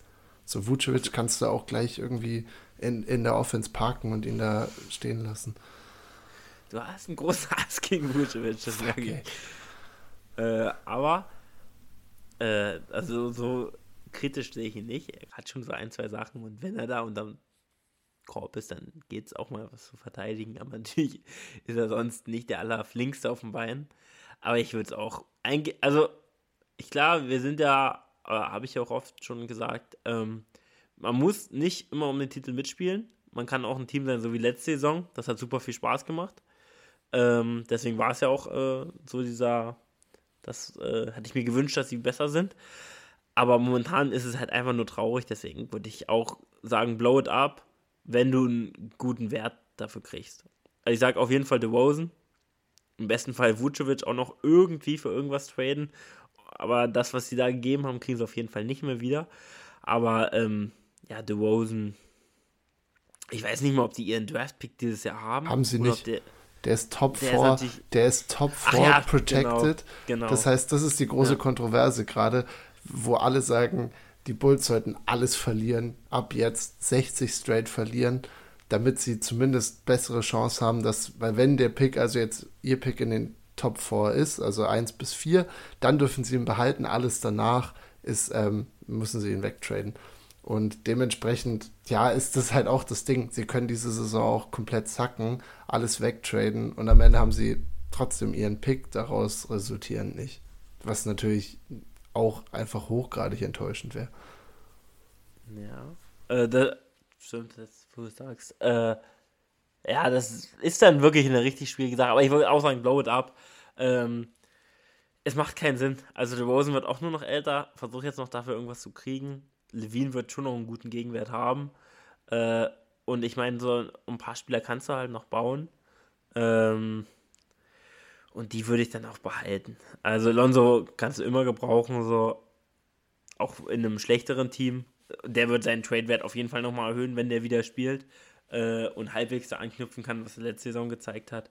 Deswegen ja, ich denke, du, du nächst den Kopf, du, du siehst es ähnlich, aber blow it up da. Bin ich auch, bin ich auch dabei trade Caruso noch einfach bitte zu den Lakers wieder zurück. Und dann haben wir, oder zu den Bucks. Also, sie haben eigentlich viele Spieler, wenn sie jetzt wirklich all in gehen wollen würden, haben sie ganz, ganz viele Spieler, wo du sagen kannst, hey, die haben, damit kriegen sie auf jeden Fall noch irgendwas. So. Das würden die Bucks, glaube ich, den Trade machen sie. Da will ich, vielleicht solltest du dich bei denen mal als GM vorstellen, nicht bei den Bulls, wie jetzt gerade im Gedankenexperiment. Dann, dann wären die Bucks das Superteam für, für immer. Ja, tatsächlich, wie es der Zufall will, die Bulls stehen bei mir auch ganz oben auf der Liste. Und bei der zweiten, wir haben uns ja zwei Sachen ausgedacht pro Kategorie, war ich mir auch nicht so sicher. Deswegen habe ich jetzt auch so viel dazu noch sagen können, irgendwie zu den Bulls. Äh, weil, weil das auch mein, mein große Storyline war für Sachen, die einfach wirklich so das Geschenk des Onkels sind. Wenn ich hier jetzt mal auf die Zeit gucke, wir sind knapp unter einer Stunde zehn. Hast du Bock, dass wir noch eine Speedround durchgehen? Wie sieht's bei dir aus? Ja, okay, wunderbar. Ähm, dann läute du uns doch am besten einfach ein mit sozusagen Speedround. Wir gehen nochmal durch alle vier Geschenkkategorien durch, aber vielleicht jetzt einfach ein bisschen schneller. Genau. Also dann äh, fange ich wieder an mit gewollt, aber nicht bekommen. Und auch aus ähm, Anlass, ähm, oder aus heutigem Anlass, äh, ich will, dass Doc Rivers nicht mehr Coach in der NBA ist. Ein großer Wunsch von mir, weil ich hatte heute ein Gespräch und da hat jemand gemeint, Doc Rivers ist ja eigentlich ein guter Coach. Hast du darüber nachgedacht? Nee. Das ist ja seit 2000, 2009 eigentlich in meinen Augen nicht mehr, zumindest kein super schlechter Coach, aber ich finde, ähm, es gibt deutlich bessere Coaches und ja, das würde ich nur gern sagen. Ich würde schon, dass er kein Coach mehr in der NBA ist. Ich, ich mache eine große Kontroverse auf. Hätte Doc Rivers auch einmal Janis Antetokounmpo gehabt, dann würde, also dann ist er nicht anders als Mike Budenholzer. Zwei der, zwei der legendärsten Regular Season Coaches Coaches, die auch, glaube ich, mit die höchste Winning Percentage irgendwie haben. Aber in den Playoffs, bis eben Budenhauser alle, alle äh, Hater sozusagen gestraft hat mit seinem Titel, den er gewonnen hat, in den Playoffs immer ein bisschen stiff. Also auch was so Anpassungen, schematische Anpassungen angeht. Sehr stiff. Sehr stiff. Also es zum Teil, zum Teil wird, werden da einfach Sachen in den Tod gefahren, obwohl sie meistens ja die Teams dann irgendwie komfortabel führen, auch in der Serie. Ja, das ist das von Doc Rivers. Also sehr radikaler Wunsch von dir auf jeden Fall, muss ich sagen. Hatte ich jetzt gar nicht damit gerechnet. äh, ich, äh, dann komme ich gleich mal zu meinem. Also gewollt und nicht bekommen. Und jetzt kommen wir wieder zu den New York Knicks. Shoutout an Michels Boy. New York Knicks, was haben sie gewollt und nicht bekommen? Sie haben 107 Millionen ausgegeben. 107? Fragst du dich jetzt, wofür? Weißt du es? Du grinst so, so wissend. Also, 107 Millionen ausgegeben für einen Spieler, um den, um den es heute schon ging. Und da muss ich sagen, du hast gesagt, er ist okay, war die Num Nummer 3 im Draft 2019 auch, es ist RJ Barrett. Und klar, 22 Jahre alt, hat seine Zukunft noch vor sich, aber seitdem er diese Extension im Sommer gesigned hat, 107 Millionen, spielt er nicht auf dem Niveau, wo du es erwarten kannst. Also er hat, er, er, sein großes Problem, glaube ich, offensiv ist immer noch, dass er extrem streaky ist. Also er hat manchmal wirklich längere Spannen von Spielen, wo er wirft, so wie man sich erträumt haben könnte. Und dann hat er wieder drei, vier Spiele, wo, wo er eine True Shooting Percentage von 25 oder so hat. Also das ist sein Problem und defensiv ist er diese Saison wirklich wie so ein löchriger Schweizer Käse, so wie die ganze Knicks Defense, aber das liegt unter anderem eben auch an Spielern wie RJ Barrett. Das heißt, gewollt und nicht bekommen, die New York Knicks, die sich 107 Millionen haben kosten lassen und bisher hat der junge Spieler das noch nicht auszahlen können oder ihn irgendwie zurückgeben können. Ja, also du hast schon angesprochen, war nie der effizienteste aber hat dafür, sonst fand ich auf jeden Fall besser verteidigt. Hat auch eigentlich so die Tools, die es braucht, um so ein langer Flügelverteidiger zu sein. Und trifft halt dieses Jahr 28,8 Prozent von, von draußen. Ja, und das ist es 40,8 aus dem Feld.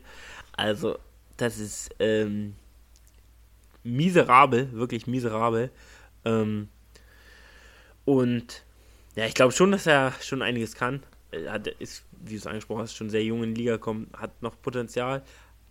Aber das ist auch immer ein schlechtes Zeichen, wenn so nach so einem ähm, Contract hier letztes Jahr dann ein Spieler, wenn er den Vertrag hat, schlechter wird. Ganz schlechtes Zeichen. Man kennt auch heute drüber gesprochen, Hassan Whiteside, äh, der ist da ganz bekannt für, mm. noch in so einem, in so einem Contract hier nochmal kurz aufzudrehen, um dann vier Jahre zu cruisen. Ja, ja, das ist ich finde, RJ wirkt auch. Also, ich habe nicht viele Knicks-Spiele gesehen, aber ich glaube, letztes Wochenende oder dieses Wochenende eins auf jeden Fall.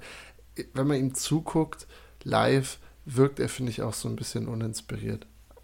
Ich weiß nicht genau, woran es liegt. Das kann ja viele Gründe haben und er ist jetzt nicht irgendwie outspoken oder so, dass er da logischerweise mit uns teilt, vor allem woran es seiner Meinung nach liegt. Aber einfach eine Storyline, die mir dazu noch eingefallen ist. Das ist was, ja, was man sich eigentlich gewünscht hat, was irgendwie aber nie eingetreten ist. Stand jetzt, was sich aber natürlich noch ändern kann. Ja. Ähm, Finde ich gut. Also gut, dass du das auch noch ansprichst bei Nix, die ja viel, viel Lob diese Folge bekommen haben. Äh, Jetzt mal ein bisschen Hate noch, bisschen Hate Mediocre sind. Ja, ja, man muss hier auch auf den Boden der Tatsachen zurückbringen.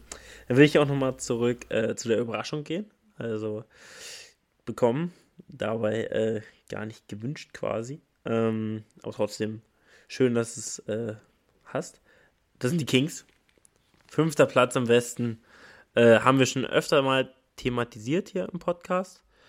Ähm, aber kann man eigentlich nicht genug drüber sprechen, weil ein Team, wo wirklich man in den letzten Jahren gesagt hat, ja, das, das wird nichts. Und auch letztes Jahr zu diesem Jahr auch wieder gesagt hat, dass, äh, puh, warum soll es besser werden?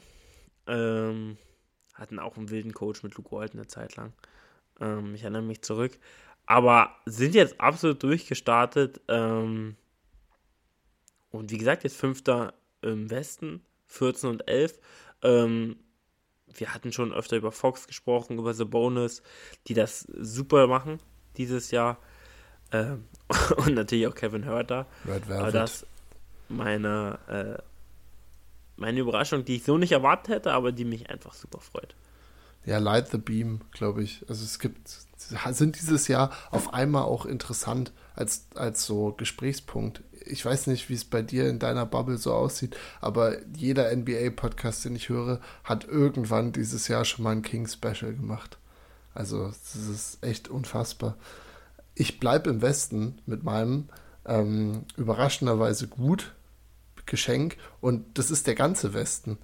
Also, wir haben vorhin gesagt, wir haben Pelicans und Grizzlies auf 1 und 2. Und dann wird es richtig wild, weil insgesamt bis zu den Lakers, die auf 12 stehen, und zwischen den Pelicans auf 1 stehen jetzt sieben Spiele. Das wird gerade nach und nach ein bisschen mehr. Aber alles, was gerade im Mittelfeld passiert, ist unfassbar. Und es ist so eng zusammen. Ich habe vorhin schon mal gesagt, das, das, levelt sich alles so ein bisschen aus. Aber Teams wie die Suns waren auf 1 und man dachte, okay, gut, die Suns spielen einfach wieder eine kranke Regular Season und setzen sich jetzt ab. Zack, vier hintereinander verloren. Du hast die Warriors, wo wir gedacht haben, okay, wird eine Macht in der Regular Season. Verlieren irgendwann mal auch drei, vier straight, gewinnen nur drei von zehn Spielen. Dann ähm, auf der anderen Seite drehen sie sich um, schlagen die Celtics wieder wie am Wochenende. Warriors stehen gerade auf 9 mit 14 und 13, sind damit aber auch nur viereinhalb Spiele hinter, den, hinter der 1, also den Pelicans, und sind auch nur ein Spiel hinter den Kings auf 5. Also das sind so, jedes Mal, wenn ich mir den Westen angucke und es wird so gesagt, oh, die Jazz, unsere Utah Jazz, sind auf 10 jetzt abgerutscht, klar 15 und 14 denkt man sich, ach ja, oh Mist. Aber sind auch nur noch zwei Spiele dahinter, dass sie irgendwie Homecourt Advantage haben könnten. genau dasselbe auch mit den Timberwolves, die so Nutznießer, finde ich, sind bei der ganzen Sache, weil die Saison von denen nicht beschissener hätte starten können. Und jetzt, wenn es sich so langsam eingroovt, sind sie immer noch in einer Situation, wo sie mal vielleicht fünf hintereinander gewinnen müssten und sind auf einmal wieder die Könige der Welt. Also, ich finde, unerwartet gut, dass der Westen dieses Jahr einfach extrem kompetitiv ist. Ja, kann ich so unterschreiben. Ähm, ich weiß nicht, wie du dazu stehst, aber eine kleine Wettempfehlung von mir, die habe ich schon mal abgegeben, doch war sehr falsch. Ähm, Lakers in Playoffs. Oh wow, okay. Ich glaube, Over-Under ist jetzt, also, oder ist gar nicht verkehrt gerade. Oder mhm. Plus minus ja. sozusagen. Ja, ja. Wir sollten so, so ein Wetzig, wir sollten vielleicht mal B-Win oder so anschreiben, ob die uns sponsern. Dann können wir immer so die aktuellen Money Lines und so äh, präsentieren. Ist, hast du absolut recht. Also ist krank, wie eng das momentan ist. Auch die, die Lakers Timberwolves. Das macht Spaß. Der wilde Westen. Der macht wirklich sehr viel Spaß. Ähm, wo du jetzt die Timberwolves angesprochen hast, ähm, würde ich gleich nochmal zum Onkel kommen. Und äh, das sind die Timberwolves, auf die ich mich gefreut habe. Ähm, du hast angesprochen, wenn sie fünf Spiele gewinnen. Ich es nicht. Ähm, ja, es ist das Team, da hatten wir auch schon mal, also hatten wir in den Enttäuschungen drüber gesprochen und ähm, ja, es ist einfach nicht schön, das Team anzugucken. Äh, macht absolut keinen Spaß. Äh, ist als, als Fit, als, als Teamzusammensetzung absolut beschissen. Also, ich glaube, man hätte das Team irgendwie, obwohl man vor der Saison hatte ich ja auch gesagt, äh, dass ich da eigentlich voll gespannt drauf bin, wie die Twin Towers da spielen, aber im Nachhinein muss man sagen, ja, scheiße. Und äh, da sehe ich auch gar nicht mehr so viel. Also ich sehe da auch, ich sehe es irgendwie gerade gar nicht bei den Timberwolves. Ich finde auch, die sind da echt im absoluten Niemandsland gelandet. Und wir sind jetzt gest äh, letzte Woche, besser gesagt, an einem Punkt gewesen, wo wir versucht haben zu diskutieren, ob es besser ist, wenn sie Cat verkaufen. Also sie haben einfach, wenn du am Ende aus dieser Saison rausgehst, gehst und Rudy Gobert gegen Cat getauscht hast und dabei noch Picks verloren hast, so wie es Stand jetzt aussehen würde, was, was hast du dann gemacht? Und du hast noch deinen jungen Superstar Anthony Edwards geschafft, irgendwie zu verärgern, weil er jetzt mit einem Spieler zusammenspielt, auf den er gar keinen Bock hat. Also ja, gehe ich voll mit, gehe ich voll mit, die Timberwolves. Ähm, ich habe mir die Lakers, nämlich das Teambuilding der Lakers rausgesucht, als Geschenk des Onkels. Auch wenn ich sagen muss, man hätte auch da schon erwarten können, dass es beschissen ist. Aber gerade jetzt, wenn man so sieht, wie Anthony Davis spielt und auch da ist wieder viel Veränderung. Letzte Woche haben wir sie noch hoch gepriesen. Jetzt hat, obwohl Davis so abgeliefert hat, verlieren sie einfach relativ viele Spiele wieder und ja, verschenken damit irgendwie so ein bisschen seine Prime. Das heißt einfach das Lakers Teambuilding und dass sie jetzt an einem Punkt sind, wo sie vielleicht ihre einzigen verbleibenden First-Round-Picks wegtraden müssen, nur um irgendwie kompetitiv zu werden. Einfach schlecht. Ist irgendwie eine Überraschung und auch eine sehr negative. Ja, ist auf jeden Fall so. Aber ich finde es besser geworden. Also die Ausgangslage von den Lakers schon besser geworden. Wollen jetzt auf einmal auch wieder ein All-Star haben. Also ist ein wildes Team. Also jetzt einfach mal die Erwartung nochmal richtig hochgeschraubt. Die wollen jetzt, äh, ja, wild. Also wirklich ganz wild. Der letzte All-Star, der kam, Russell Westbrook. Hat gut geklappt. Ähm, nee, das äh, ist wild. Ist sehr, sehr wild bei den Lakers. Aber besser geworden. Dann würde ich zur letzten Kategorie kommen und das ist eine Sache, die mir wie immer am Herzen liegt. Ähm, und es darf auch keine Folge geben ohne, du hast Hate angesprochen und ohne Heatslander. Let's ähm, go. Eine Stunde 20 hat es gedauert. Endlich, wir sind wieder end, da. Endlich sind wir da. Wird es jetzt auch jede Folge geben, hoffentlich. Wenn ich es unterbringen kann irgendwo. Die Heat stehen bei 13 und 15 und sind 10. Platz im Osten. Das Team sieht aus, Kai Laui sieht aus, als wäre er 50. Ähm, ist er, glaube ich, tatsächlich. also der Körper auf jeden Fall. Außer der, außer der Po. Ähm, ja, Jimmy Butler hat schon oft gezeigt, dass er viel kann, aber für die Regular Season vielleicht auch nicht der Superstar, der echt da durchträgt. Ähm, weil er jetzt einfach nicht so der Volume-Scorer auch ist. Und dann sieht das echt schon ganz schön mau aus, muss ich sagen, bei den Heat, was mich natürlich freut. Aber ähm, ich habe nie so viel Potenzial drin gesehen und ich finde, sonst hat man aber immer noch mehr Sparks gesehen. Dieses Jahr sehe ich echt nicht viel drin. Ja, ich bin gespannt, wie das weitergeht. Wir haben die Heat hier extrem wenig angesprochen bisher, finde ich, weil sie auch einfach gerade noch so ein Team sind, was so schwer greifbar ist. Und ich sehe sie total in den Playoffs safe, muss ich sagen, auch wenn sie jetzt 13 und 15 stehen. Aber sie wirken wie ein Team, was es einfach dann andreht, wenn es andrehen will. Und dann sind sie halt aber in einer Scheißposition, weil sie in den Playoffs in der ersten Runde dann irgendwie halt gegen einen gegen den Top, eine Top Gun spielen müssen, sei es jetzt Milwaukee oder Boston. Und ich, ich denke jetzt nicht, dass sie kompletten Blowout dann kriegen, aber es ist wäre ein Tough Out auf jeden Fall für die Teams. Bin ich mir relativ, wir reden hier über ein Team, was die Celtics zu sieben Spielen gebracht hat letztes Jahr noch.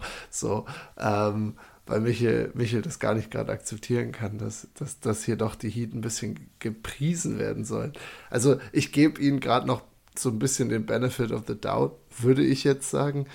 Und ich, ich denke, dass sie es andrehen, aber das ist ja dann trotzdem auch nicht gut, wenn du noch eine Saison von Jimmy sozusagen in Anführungsstrichen verschwendest, wenn du in der ersten Runde dann in sechs gegen Milwaukee rausgehst oder so. Und das, so wie das Team gerade aufgebaut ist, mit Bam als dein, eigen, als dein einzigen Big Man, das haut nicht hin. Der, da fehlt irgendwie noch ein bisschen die Physis. Also das ist, wie, ja, ich weiß nicht, wen sie, wen sie sich da noch holen können dazu. Weil Bam, ich weiß nicht, ob du das Play gesehen hast, wurde letzte Nacht echt, wurde wirklich zu Bett gebracht von Miles, Miles Turner. Also das war, das war so nasty und ich finde, das hat so ein bisschen in einer, in eine kleine Nussschale gepackt, was mit den Heat gerade passiert. weil, er, weil einfach Bam so abgeräumt wurde. Und, und sie haben einfach keinen größeren Körper als ihn da draußen. Und es ist, es ist so ein bisschen problematisch. Und du hast Kyle Lowry, der nicht mehr viel macht. Und dafür immer sehr viel Geld kriegt. Ähm, Duncan Robinson ist auch noch auf dem Team. Ne? Also die, Duncan die, Robinson? Die, die, oh, das, die das Books so von denen, wow. Also Duncan Robinson, wo du beim Thema warst, was tut weh, viel bezahlt. Du hast einen Spieler bezahlt, ich glaube 80 Millionen. Ja um Dreier zu werfen und jetzt trifft er die nicht mal mehr. Er trifft Ansonsten kann er gar nicht. Also nicht gar nichts, er ist ein guter Basketballspieler, aber in der NBA kann er ja wirklich nichts, nicht mal durchschnittlich, außer Dreier werfen. Also er ist ein absolut räudiger Defender. Er kann nicht dribbeln, er kann nicht passen. Ich finde, also, das, das tut richtig weh. Wurde, glaube ich, dann letztes Jahr ja auch von Max Drews einfach abgelöst. Nachdem ihm die Heat so viel Geld gegeben haben, wurde er abgelöst von Struce, der irgendwie so ein Viertel davon macht und halt auch einfach Dreier gut schießen kann und sogar noch ein bisschen Creation übernehmen kann. Also Max Struce. Ähm, das ist, ja, so ein bisschen, die Heats sind gerade schwierig. Aber wie gesagt, ich, ich würde dem Talent von Bam, Spo und Jimmy äh, nicht, nichts, erstmal noch nichts entgegenstellen. Und das wird jetzt keine erfolgreiche Saison. Aber ich glaube, über die Heat sprechen wir uns später nochmal. Im, im späteren Lauf der Saison. Auf jeden Fall, ich will nur einen kurzen Take sagen. Oh.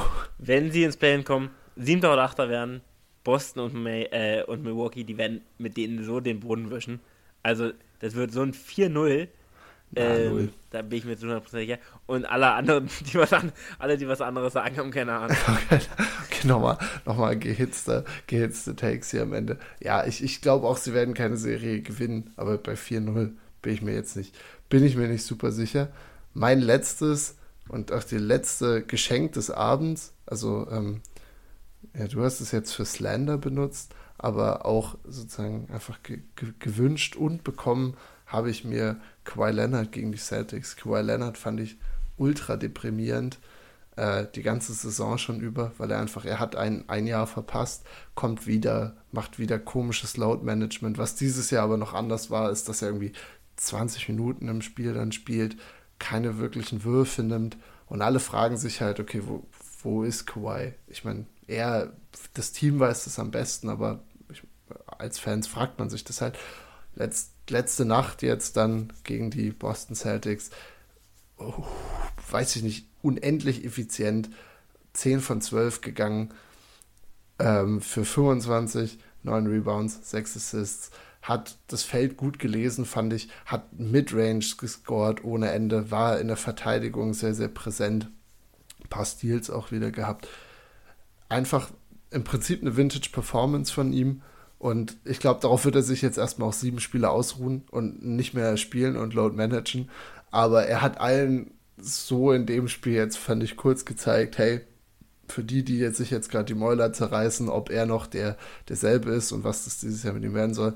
Er ist noch da. Er hat nach dem Spiel auch genau in seiner Manier in einem Interview gesagt, so, ja, für ihn zählt es heute jetzt auch gar nicht, ob er jetzt da 25 oder 10 Punkte macht. Er guckt eh nur auf die, auf die Playoffs später schon. Also du weißt, Kawhi wird in den Playoffs da sein. Er wird wieder äh, die Hölle für die Gegner sein und 30 im Schnitt auflegen. Ich bin heiß, ich bin pumped für Kawhi Leonard. Was für eine Performance. Und ich fand auch, dass man in dem Spiel gesehen hat, dass da waren ja wirklich mal alle da. Und das ist auch nur mal das, was du von Kawhi schon öfter erwarten kannst. Das war Kawhi in Playoff. Ähm, dass dann auch so ein Team wie die Celtics da echt Probleme mit haben, äh, wenn da einfach ein starker Spieler nach dem anderen äh, draufkommt und auch John Wall natürlich, ähm, über den wenig gesprochen wird bei uns hier im Podcast in letzter Zeit, ähm, auch echt immer noch sehr gut spielt. Ähm, und ja, der, wenn er sich jetzt nicht nochmal super krass verletzt und man weiß wirklich immer nie, was bei ihm abgeht, aber das ist so dieser eine Spieler, bei dem man wirklich glaubt, den kannst du auch einfach, also es gibt so viele Spieler, wo man sagt, die kann man nicht aufhalten, aber der Typ hätte, hätte sich nicht verletzt, vielleicht äh, die Warriors mit Durant aufgehalten. alleine in äh, San Antonio, nicht ganz allein. Also ich glaube, da waren auch noch Ginobili mit 100 Jahren ist rumgelaufen, Tony Parker und ich weiß nicht, vielleicht war Tim Duncan auch noch irgendwo im Roster. Äh, wer? Aldridge? Aldridge war in dem Jahr, der, der war vermutlich auch schon da, das stimmt. Ähm, aber das war jetzt kein Vergleich zu dem Team, was auf der anderen Seite stand. Und da war Kawhi einfach alleine dagegen. Ähm, und auch Toronto gegen die Bucks hat er einfach Janis ausgeschaltet. Das ist so ein Spieler, der, der hat das Potenzial, immer der Allerbeste zu sein. Also, in, auch in dem Spiel, so, er spielt 27, 29 Minuten oder so und legt dann so eine Setline auf. Äh, Kawhi, einfach ein kranker Spieler. Schade, dass wir über das Spiel jetzt äh, nicht mehr reden können, aber einen Spieler müssen wir, glaube ich, noch ähm, honorieren. Sag es. Und das Blake Griffin. Sag es, sag es. Es ist Blake viel, Griffin. Haben noch nicht viel On-Air über ihn gesprochen, viel Off-Air, letzte Woche dann vor allem. Ja, was für ein Hustler. gibt, gibt hier gerade in Boston, wie finde ich bei den Nets auch, einfach sein Ganzes. Er gibt da wirklich sein Herz. Er ist, hat, glaube ich, wirklich gut akzeptiert, dass er einfach nicht, nicht mehr das ist, was er mal war, und macht aber alles andere einfach so gut. Er reboundet gut, er setzt seinen Körper ein. Ja, und macht in der Offensive, finde ich, immer smarte Plays. Also eigentlich, wann immer er einen Ball hat, deswegen setzen sie ihn, glaube ich, auch gerade als Starting Five sogar ein. Oder ist er auf der 4? Ich weiß es gar nicht. Ist auf der 5 und macht es super. Kann, kann das auch ein bisschen spreaden, kann einfach nur an der Dreierlinie rumstehen. Ist, ist einfach schön. Ist deswegen nochmal Shoutout an Blake Griffin, der diesen Podcast hier auch regelmäßig hört. Wissen die wenigsten. Ich hoffe es zumindest. Ich bin ein großer Blake-Fan. Ähm, gut, dann sprechen wir heute schon ziemlich lang, aber ich habe noch was Kleines vorbereitet. Es muss aber jetzt, es wird ein Quickfire von dir sein. Äh, ich hatte erst ein bisschen größer aufgebaut, aber du kennst vielleicht, äh, sieht man jetzt öfter auf sozialen Medien oder auch so mit Freunden vielleicht mal zufällig, äh, Drafts. Also ja. Drafts von Sachen. Draft Sachen allgemein. Also da kann man alles nehmen. Und es geht jetzt aber um ein ganz schnelles Top 3 Getränke-Draft. Und, also ich zähle zum Beispiel, also bei, ja, also es sind Getränke, da Bier ist zum Beispiel eins, aber ich würde zwischen Helm und Pilz unterscheiden. Zum Beispiel. Geht's jetzt, spezifizieren wir uns auf Alkohol oder non nein, nein, nein, nein, nein, nein, nein, nein. Ich wollte nur Bier als Beispiel nennen. Äh, du könntest aber auch andere Getränke nehmen. Es sind alle Getränke. Alle Getränke. Ai, Alle Getränke, die du kennst. Okay, und da willst du jetzt eine Rapid Fire eine Top, Top 3 haben. Ja, eine Top 3 Rapid Fire. Auf okay. der 3. Wechseln wir uns ab. Oder soll ich die einfach an? Nee, das machst nur du, das machst nur du. Das ai, machst nur du. Okay, pass auf. Ich pack auf 3 Bier tatsächlich. Ähm, einfach weil es jetzt ein. Getränk ist, muss dabei sein. Aber ich würde es jetzt nicht auf 1 packen, weil es dafür jetzt nicht die größte Rolle in meinem Leben spielt. Aber Bier mag ich als Alkohol sehr und es ist lecker. Deswegen Bier kommt auf die drei. Auf der zwei sehe ich jetzt gerade einfach für den Winter, glaube ich, auch Tee. Also ich bin eigentlich ein ganz Jahres Teetrinker und jetzt umso mehr, logischerweise, wenn es draußen, ich gucke gerade auf meinen Laptop, minus 7 Grad hier in Würzburg hat. Ich weiß nicht, wie es bei dir in Jena aussieht. Es ist wirklich arschkalt hier gerade. Tee unfassbar und ich trinke es, glaube ich, gerade wirklich den ganzen Tag. Also ich nehme nicht so viel kalte Getränke zu mir. Underrated auf jeden Fall Tee. Underrated, deswegen Tee auf die 2 und dann setze ich auf 1 Mate. Es ist ein unglaublich hipper Take, aber glaube ich ein Getränk, was du mir immer und in jeder Lebenslage andrehen kannst und es schmeckt mir einfach. Also machen wir Bier, Tee und Mate. 3, 2 und 1. Die großen drei. Die, die Big Three. Big Three des Levi-Nethals. Trio Infernale. Ist eine richtig ja. gute Idee auf jeden Fall. Das Draften können wir uns auf jeden Fall auch mal für zukünftige Segmente aufbewahren. Ich fand, ich, ich höre den JJ Reddick Podcast, wie man jetzt sicher schon mitbekommen hat, sehr, sehr intensiv. Und der hatte das eine Zeit lang auch drin, jetzt gerade eher noch sporadisch, aber die haben auch immer einfach nur irgendwas gedraftet. Macht Spaß, aber in der großen Gruppe auf jeden Fall. Okay, ich bedanke mich. Es war nochmal ein gutes Rapid Fire hier am Ende. Und von meiner Seite ist heute alles gesagt. Es ist auf jeden Fall eine neue längste Folge. Letzten Abschiedsworte gehören dir, Michael. Hat mir sehr viel Spaß gemacht und jetzt wisst ihr auch, was ihr die Weihnachtszeit übertrinken könnt. Nur die drei. Und ähm, ja, macht's gut.